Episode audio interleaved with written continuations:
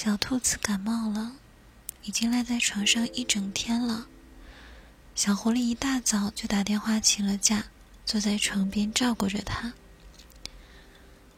小兔子啊，感冒了也不可以不吃饭呀，总要吃点东西才能好。小狐狸坐在床边，摸了摸小兔子的额头。小兔子摇摇头，把被子往上拽了拽，盖住半张脸说：“嗯，不要吃饭。”不要吃药，我睡一会儿醒来就好了。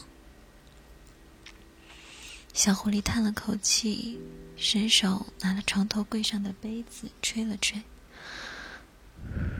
宝贝，已经不热啦，乖乖起来，把药喝了再睡。这个不苦的。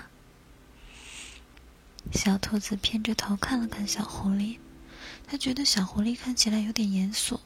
再闹一会儿，恐怕就要生气了。他也只好支着身子坐起来。嗯，真的不苦吗？药哪有不苦的？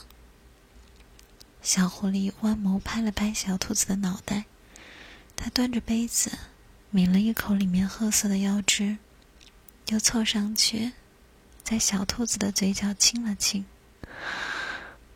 嗯，你看。是不是不苦的？小兔子连忙捂着嘴，一脸惊恐的看着小狐狸。嗯，会传染的。那还不乖乖喝药？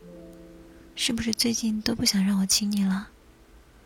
小狐狸戳了戳小兔子的脑门，把药递给他。嗯，小兔子抬眸看了看小狐狸，也只好仰头把药喝了下去。小狐狸坐在一旁，伸手剥了颗糖，看着小兔子吃完药，把糖喂到它的嘴里。吃了糖就不苦了。明天感冒好了，带你去买凤梨酥吃。小狐狸让小兔子躺好，伸手给它掖好了被角，俯身亲了亲它。